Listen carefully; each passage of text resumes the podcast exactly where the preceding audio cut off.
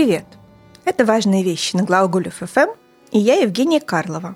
Сегодня мы поговорим о женской красоте в Индии. На самом деле для Индии вопрос женской красоты не может быть решен однозначно, потому что это огромная страна, в ней проживает множество народов разной степени одичалости и разной конфессиональной принадлежности.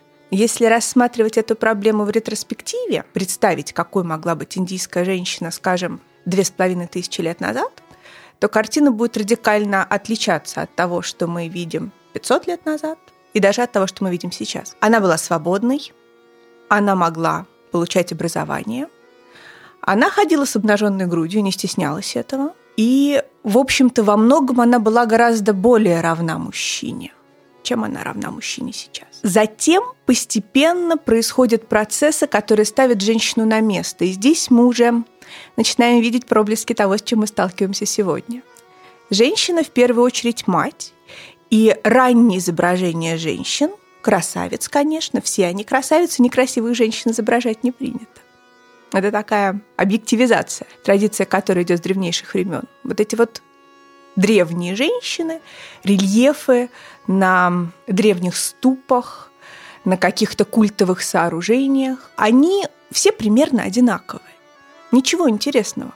Это такой сферическая женщина в вакууме. У нее пышная грудь, круглая, большая, тонкая талия, немного выпуклый живот, то, что мы назвали бы сейчас излишками, очень крутые бедра.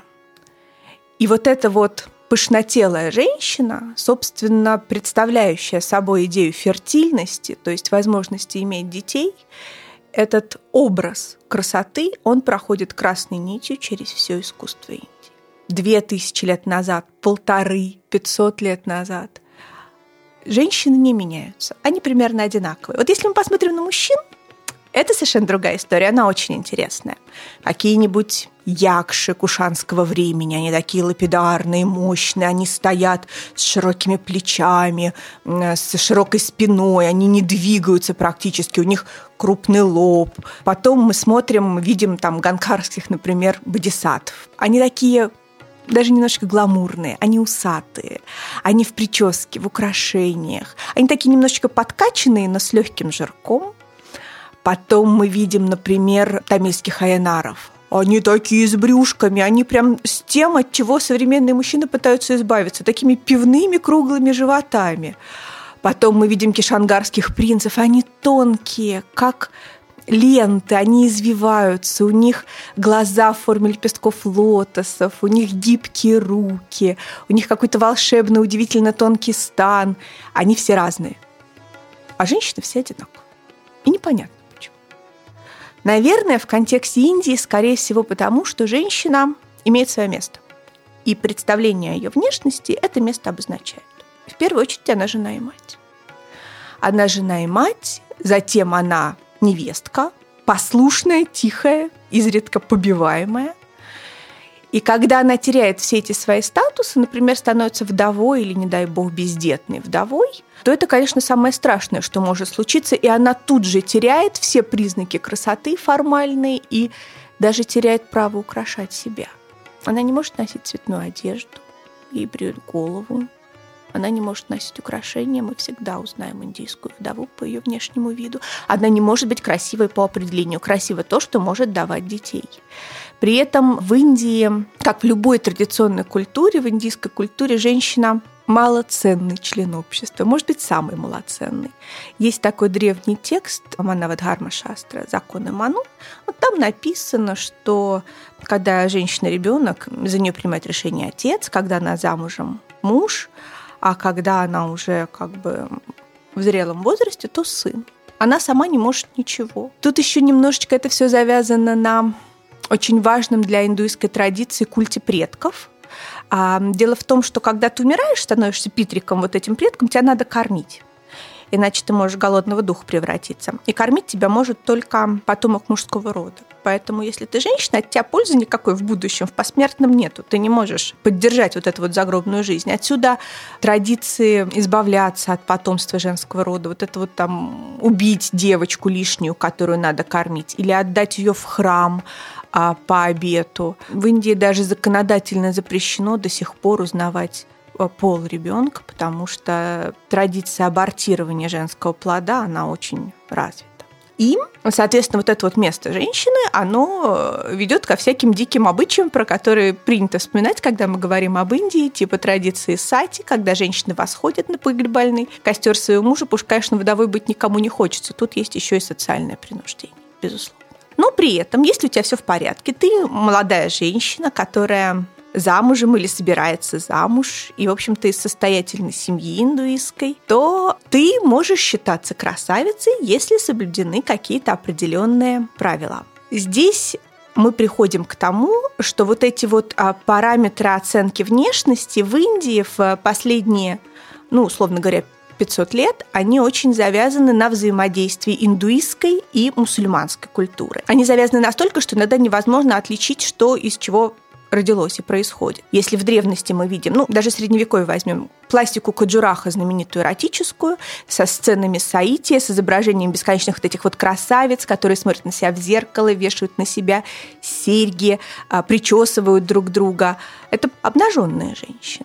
Ну, на самом деле, у них там какой-нибудь игривый пояс с драгоценностями на бедрах, а жерелья больше-то особо ничего и нету. Совершенно не значит, что это Девадаси, там женщины, которые занимаются храмовой проституцией или что-то такое.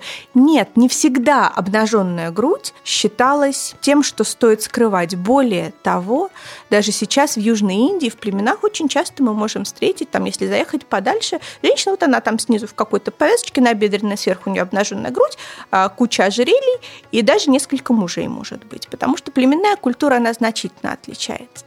Но с приходом ислама понятия о скромности и о том, как должна выглядеть скромная, приличная красавица, они, конечно, меняются. И на современной индийской культуре это отразилось значительно.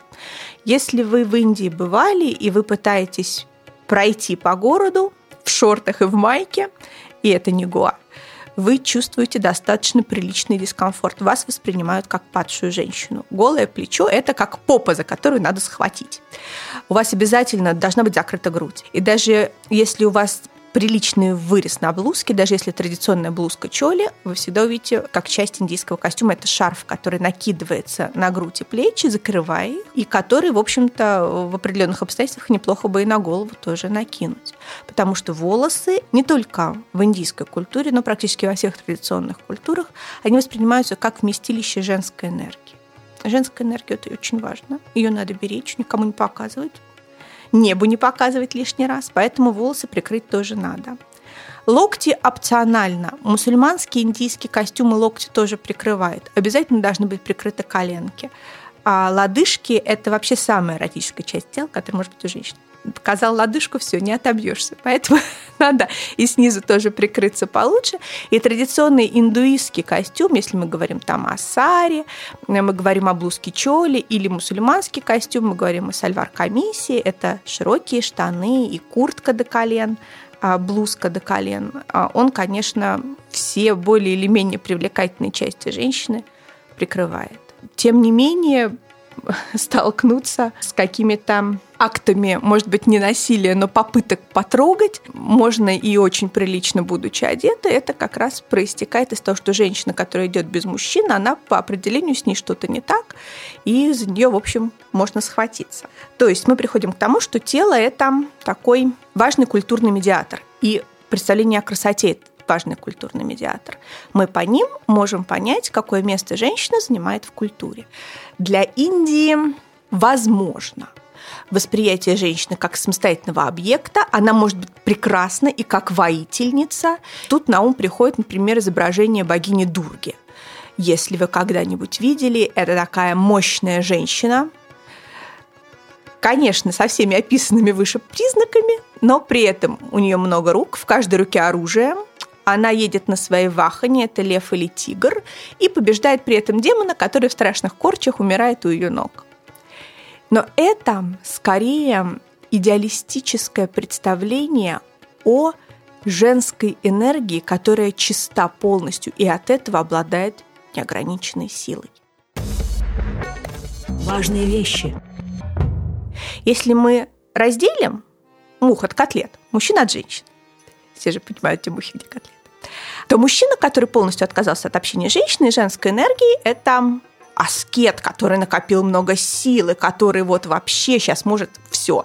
И индийская мифология знает множество примеров, когда персонажи очень, как сейчас принято говорить, с низкой социальной ответственностью, аскезой накапливали такие силы, что могли побеждать богов. А вот женщина, которая отказалась от общения с мужчиной и от всяческой мужской энергии, это, конечно, безобразие, ни к чему хорошему привести не может. И даже Дурга, Кали, вот это вот апофеоз женской энергии, божественная супруга Шивы, она может победить всех демонов, но она не может остановиться потом. И останавливается она только в тот момент, когда супруг ее божественный ложится перед ней, она наступает на него ногами и приходит в себя. О, оклемалась, муж здесь, значит, надо остановиться это такое важное представление о том, что женская энергия, она в том числе и транслируется через мужчину. И здесь мы можем вспомнить, например, тантрическую культуру, тантрические храмы тантрические ритуалы, когда вопрос вот этого божественного соития, этих сексуальных практик, он должен быть рассмотрен только через призму того, что женщина – это проводник божественной космической женской энергии.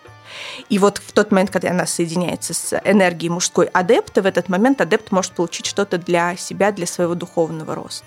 Женщина тут не самостоятельна, женщина тут как бы орудие производства. Меняется ли это с годами? Да, наверное, меняется. И сейчас мы в Индии можем наблюдать удивительное и странное изменение эстетических представлений о красоте под влиянием европейской культуры. Например, для Индии характерна традиция брачных объявлений. Если вы откроете какую-нибудь мумбайскую газету свежую, то там сзади будут объявления. Причем эти объявления, они такие немножечко коммерческого вида, потому что тактико-технические характеристики реципиентов, они описываются довольно подробно. Цвет кожи, темный, светлый, что умеет, какое образование, насколько хороша собой. И э, таким образом подыскивается пара, подходящая по социальному статусу. Это тоже для Индии очень важно. И если мы посмотрим газетное объявление начала XX века, то там очень много объявлений, где девушка описывается как темнокожая. Кожа красивого темного цвета или очень темного. Мы знаем, что в Индии живут представители многих народностей, и на севере Индии можно встретить абсолютно белокожих женщин, там, даже с голубыми глазами, а на юге э, цвет кожи может быть очень смуглый. Сейчас под влиянием европейской эстетики модно иметь светлую кожу.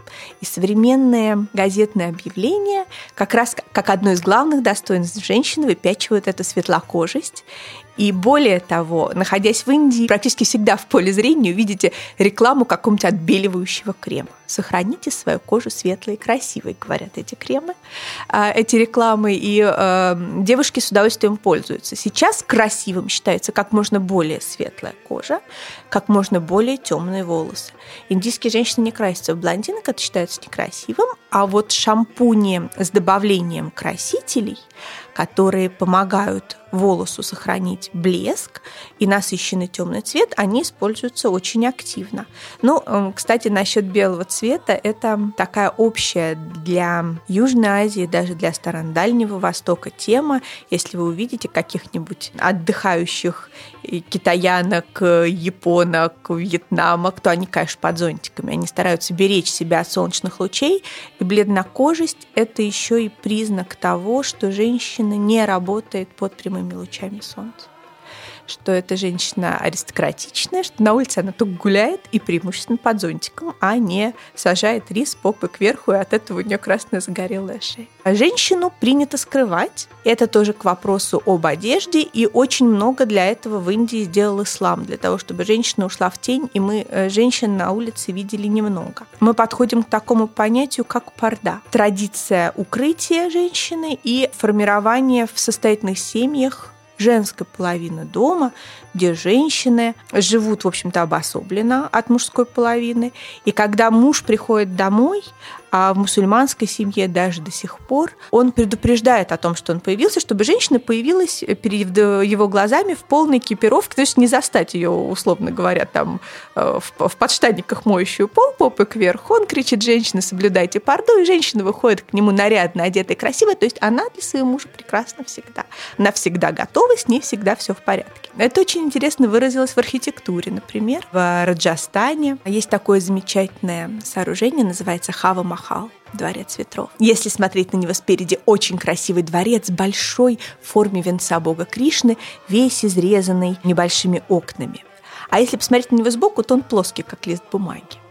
Это сооружение сделано для того, чтобы женщины могли подниматься на этаже этого дворца и наблюдать из этих окон, из эркеров жизнь улицы, оставаясь при этом незамеченными для простых людей. То есть это их способ такой соблюдать парду. Он был принят состоятельными индусами от мусульман, этот обычай, с большим удовольствием. Это и способ сохранить женскую энергию в неприкосновенности, и, в общем-то, тоже способ показать, что твоя семья живет в определенном достатке, потому что не все могли себе позволить посылать на рынок служанку, а самой сидеть и из окна наблюдать, как эта служанка на рынок сходила. Жизнь на женской половине дома, особенно если это дворец, можно себе представить, взглянув на замечательную миниатюру из собрания Музея Восток.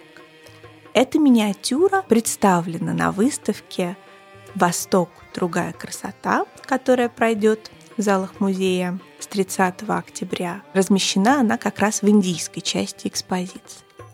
На этой миниатюре мы можем увидеть замечательный богатый дворец, вернее его открытый двор, на котором вечерам, когда солнце уже не так печет, или с утра, когда оно еще не в зените, можно с удовольствием проводить время в прохладе ветерка и в тени сада, в тени деревьев мы видим двух женщин, которые сидят друг напротив друга. Одна из них – это госпожа, которая украшает себя для того, чтобы понравиться супругу.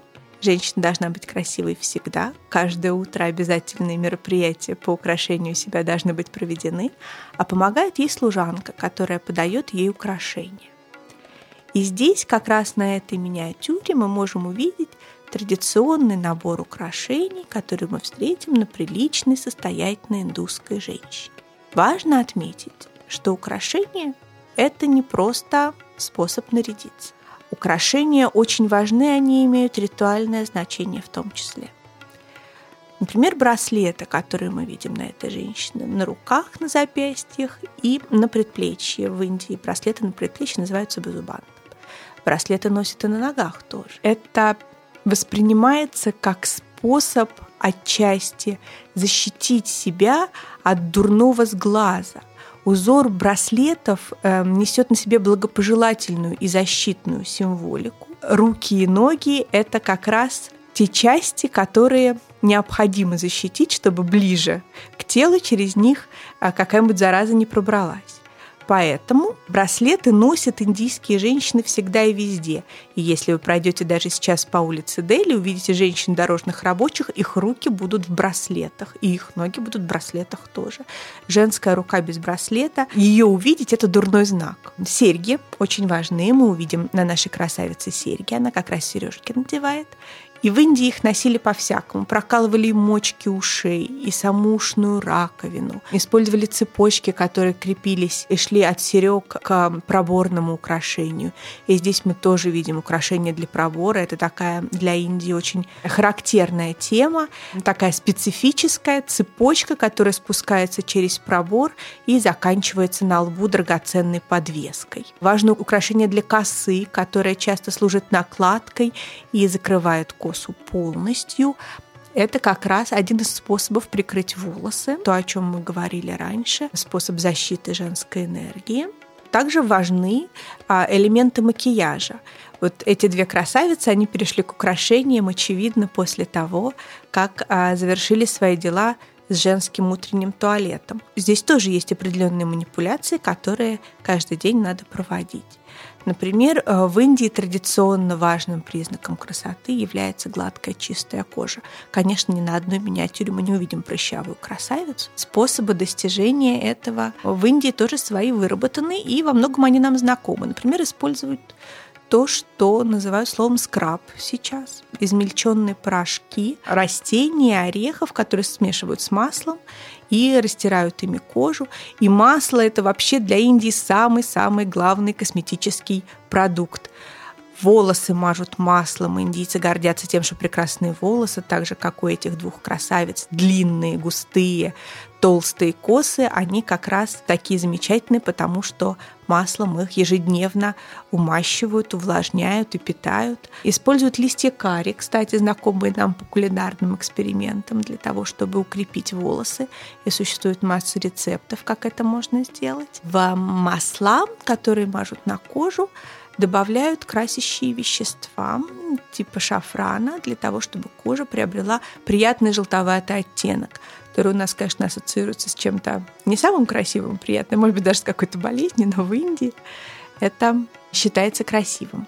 Безусловно, происхождение женщины в том числе кастовое происхождение, оно влияет как на внешний вид, так и на поведение. Проведя в Индии какое-то время, вы сразу поймете, перед вами высококастовая индуска или женщина из низшей касты, которая должна делать грязную работу и всю жизнь этим занимается. Они все нарядные они стараются.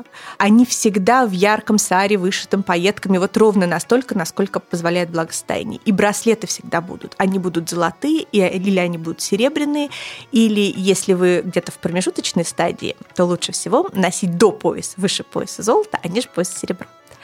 Но осознание себя оно меняется очень сильно. Если высококастовая индуска входит в автобус, а сидеть рядом с мужиком нельзя, а места нету, вот единственное место – это рядом с мужиком, она устроит такой скандал, чтобы он встал и ушел вообще совсем, и она его не видела, он бы, она бы села спокойно. Сидеть можно только рядом с женщиной. Если, не дай бог, какое-нибудь непристойное предложение или какое-нибудь прикосновение, что индийские мужчины не очень трудно себя контролируют в этом смысле, то тут же снимается туфля. Это самое страшное оскорбление, что может быть. И я тебя сейчас туфлей и по полной программе.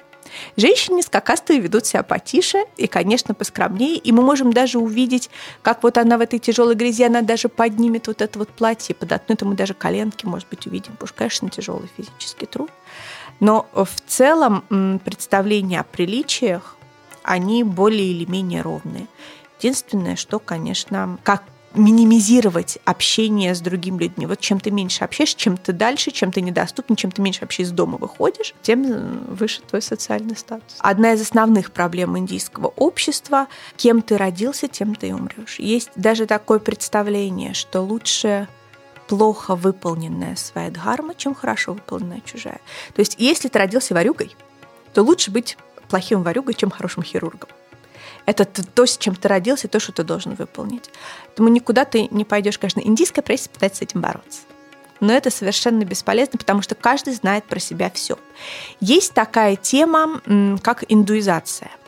Это когда определенная социальная группа, достаточно низкая, пытается повысить свой социальный статус коллективно. Это занимает десятилетия. И тут есть два пути. Первый путь, наиболее простой, перейти в ислам – Поэтому индийские мусульмане, они совсем не такие мусульмане, э, как мы привыкли видеть в других исламских странах. Это очень часто низкокастовые, малообразованные индусы, низший слой. Еще один способ – это попытаться доказать, что ты все-таки происходишь от чего-то повыше, и тогда находятся какие-то бумаги, какие-то записи, какие-то легенды и предания. И эта мысль закладывается в головы соседей и растет в них несколько десятилетий, пока они сами не поверят, что да, наверное, все-таки они прям не совсем-совсем, а чуть-чуть повыше. Это медленно, но это делают, и есть исследования на эту очень интересные и забавные. То есть люди пытаются, конечно, победить судьбу, но это не битва одного, это не индивидуальная война. Ее можно победить только коллектив. Ну, самый простой способ – это фамилия.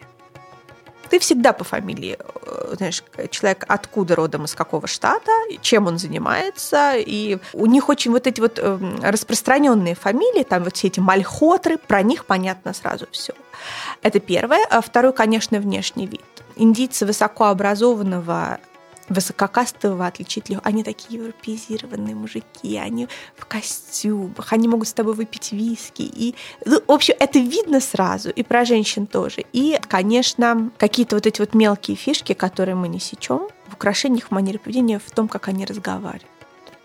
Среди богатейших индийских семей очень много джайнов – это отдельный прикол. Это религиозно-философская система, которая сформировалась примерно в то же время, что и буддизм, и на той же почве. Но там такое количество ограничений, им нельзя пахать землю, потому что нельзя убивать живые существа, нельзя выделывать кожи, э, растить животных, животноводством заниматься. Очень много запретов, связанных с непричинением вреда живому. И мы стали заниматься только ростовщичеством и торговлей. Поэтому их немного, но они все очень богатые. И если ты хочешь поехать учиться в Индию, например, то ты получаешь грант на изучение джайнского искусства от какого-нибудь джайнского университета и вперед. Поэтому много джайнских семей. И, как правило, это вайши, то есть э, каста торговцев, которые не брезгуют, которым полагается по статусу именно торговли заниматься. Остальные брезгуют. Они страшно ученые. Они вот это вот мелкое торгашество нет. А потом, когда ты брахман, это очень круто. Потому что когда брахман приходит в твой дом, ну сейчас, конечно же, в больших городах нет, а в деревнях до сих пор, ты должен ему отдать все, что он попросит. И очень много вот таких вот легенд, что пришел брахман, говорит, и так хочется кушать, что переночевать негде, еще твоя жена мне нравится. И ты все отдашь, потому что он брахман, и через его уста говорит Бог. Э, в деревне может быть. Кшатрии с брахманами вот так вот трутся. Они 3000 лет уже выясняют, кто из них важнее. Вы поймите, в чем дело. Вот это вот самосознание человека, который находится на определенном месте, оно работает даже когда появляется человек вне культуры. Вот, например, я вхожу в автобус где-нибудь в деревне, скорее всего, кто-нибудь встанет, убежит и освободит мне целую лавку. Потому что вошла мам Сахиб, белая женщина. Они это помнят это все на уровне на генетическом у индийцев. Это очень интересно на это смотреть, но у них это работает. Я думаю, что в городах те, которые вот с хорошим образованием университетским и давно в городе живут, они уже себя контролировать могут, а в какой-нибудь работает. С вами была Евгения Карлова, и это были важные вещи на глаголе ФМ.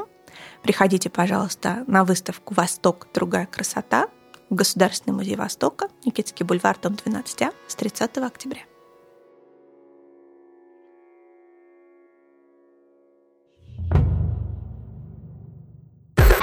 Глаголев FM. Ваш личный терапевтический заповедник.